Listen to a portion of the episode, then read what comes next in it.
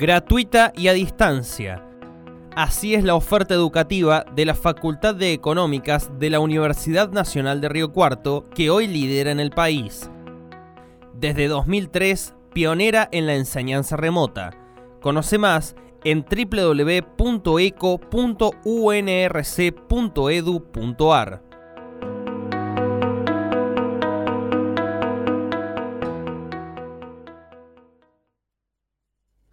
Nueva edición de la columna Ecos de la Facultad de Ciencias Económicas. En esta oportunidad dialogamos con el profesor Miguel Bosch. Vamos a hablar de precios de referencia y la importancia de los precios de referencia. Cuando los, una persona va a consumir algo, un bien, esa decisión de compra tiene claro dos cosas Primero, primero, la existencia de una disposición a pagar, que significa yo hasta acá estoy dispuesto a pagar. Por supuesto que no es algo que se sepa eh, perfecto, con precisión. ah, yo por el azúcar o por la leche estoy dispuesto a pagar como máximo 125 eh, pesos. No, no, es así. Pero hay una disposición a pagar que de alguna manera este, va a ser determinante del, del acto de compra. Esa disposición a pagar tiene un límite que se llama precio de reserva.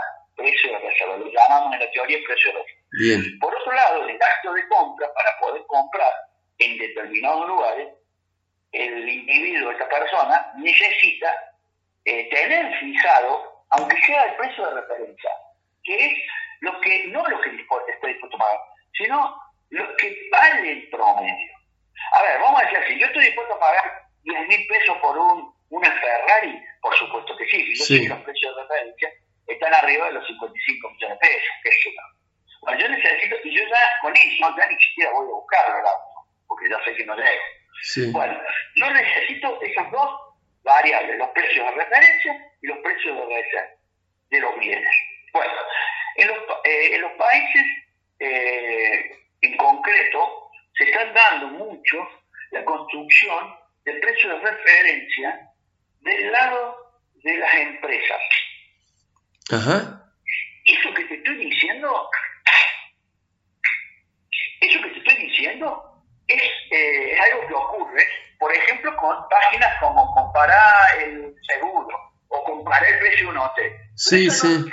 sí, se me viene se me viene a la cabeza, no sé, por ejemplo, Despegar, para mencionar una página que te hace la comparación, o de Booking. Exactamente. Bien.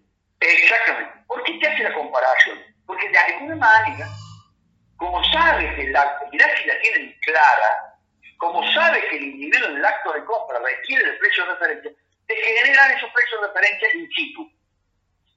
Bien. ¿Ves? Sí. Entonces, es como que te llevan a, definir el acto de compra rápidamente. Yo doy otro ejemplo, una página muy importante, que vamos a decir nombre, Mercado Libre.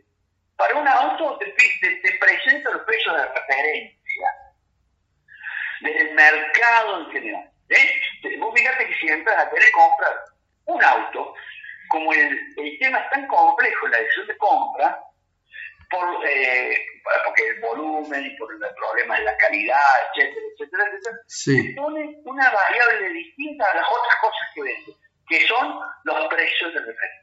Entonces, fíjate qué importante lo que ha invertido, se ha invertido en los últimos años a niveles mundiales, las grandes plataformas comerciales para identificar los precios de referencia es monstruoso.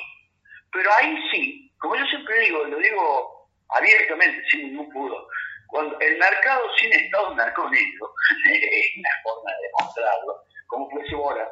Yo creo que es interesante que el sector público y en particular las universidades empiecen a trabajar en la determinación de los precios de referencia. De manera que no sean para definir tu acto de compra, sino eh, desde el punto de vista que le interesa a mí, a la empresa o a la plataforma, sino que sea de alguna manera este, eh, una, información que te sirva a vos como consumidor efectivamente. Sí, nosotros, nosotros eh, Miguel, Miguel, siempre cuando cerramos el programa decimos que la información es poder, la información económica es poder económico. Y esto queda muy plasmado en lo que vos estás diciendo. Tal, cual, tal cual, tal cual, tal cual. prestarse la idea.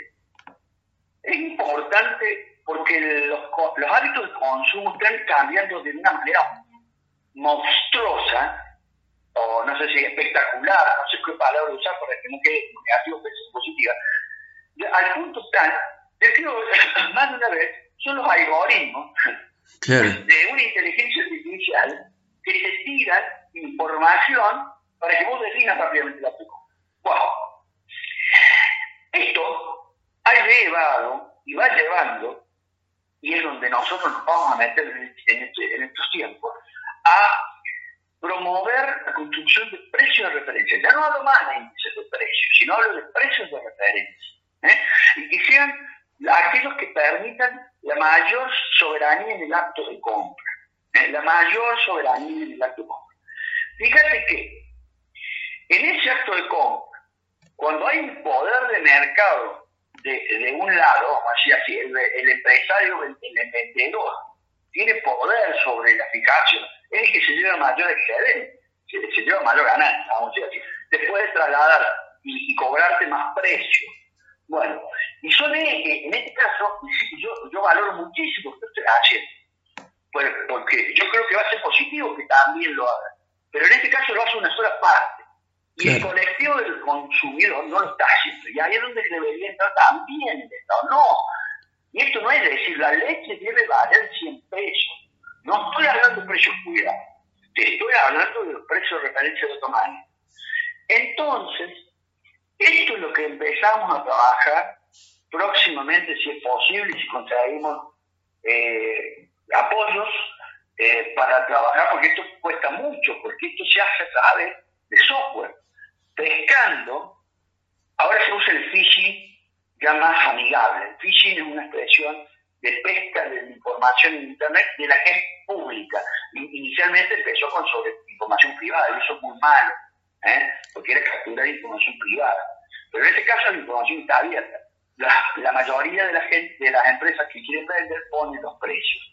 Fíjate qué interesante, nuevamente, en ese caso, eh, trabajar sobre un software para poder capturarlo. Ahora me voy a meter cuán importante es en un contexto inflacionario y en un país donde haya, mal, mala regulación sobre los, eh, digamos, eh, los actos de consumo. Fíjate lo que te voy a contar. La, la mala regulación, cuando vos tenés un país donde dice que vos en la idea no estás obligado por los precios, el consumidor está obligándose de alguna forma a entrar, vamos a decirlo así, a entrar, donde hay un proceso muy fuerte de persuasión. Sí. Por eso se empezó a obligar a poner los precios para que vos no te obligado a entrar para preguntar sobre algo.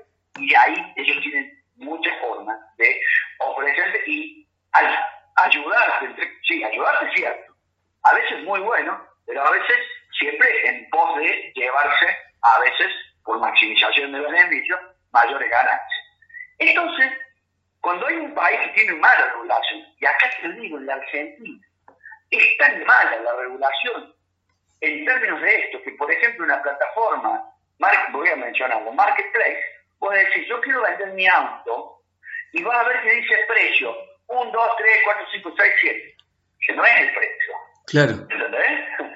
Entonces, y como esto no está regulado, el phishing no funciona tan fácil. Es muy fácil hacerlo en Estados Unidos. Pero no es transparente la información. Claro, pero acá no. Entonces el trabajo es más grande. Y encima los software peores el consumidor. Y te, tengo más para decirte. Sí. Fíjate lo que está pasando, que está pasando acá ahora. Fíjate qué temas son que tienen que ver, a mi entender, con, la, sí, me, me, encantó. Yo me imagino quienes estén escuchando eh, eh, van a estar eh, haciéndose en la cabeza situaciones donde la información no es transparente, es confusa, y lo bueno que sería tener un tipo de plataforma así, que no sea privada, para que no estén los intereses de los formadores de precio o de las empresas, y muchas veces algunas de ellas oligopólicas, eh, sino que esté la información completa y sin, sin, un interés más allá de que la información llegue de forma transparente al consumidor. Exacto. Y fíjate qué interesante. Las empresas que no tienen poder de mercado, las que son chiquitas, les conviene que existan estas plataformas porque le beneficia más a ellos, ¿no? porque ellos tienen menos capacidad de persuasión individualmente. Te quería contar algo más. Fíjate lo que está pasando, que yo lo hemos hablado alguna vez. Eh, con respecto al tema de qué dólar uso para fijar el valor de reposición de la mercadería o los insumos importados. Y es lógico y a veces razonable. ¿eh? Yo hoy te puedo comprar con dólar oficial. Yo te puedo comprar con dólar oficial a ese a, a, la, a un elemento, insumo necesario para hacer un lavarropa. Sin embargo, como tengo incertidumbre de que me lo den dentro de dos meses, por la duda, lo hago a precio de contado con liqui, dólar contado con liqui. Entonces, de vuelta. Y después, esta persona traslada el precio, y como no hay precio de referencia se convalida solo con los argumentos. Se convalida porque cuando vas a comprar, che, pero ¿por qué aumentó si esto tiene componente a dólar oficial? No, bueno, yo no sé, y es cierto, yo no sé a qué lo voy a poner, necesito tenerlo en claro, porque si no después yo no hago más la, eh, la barroca.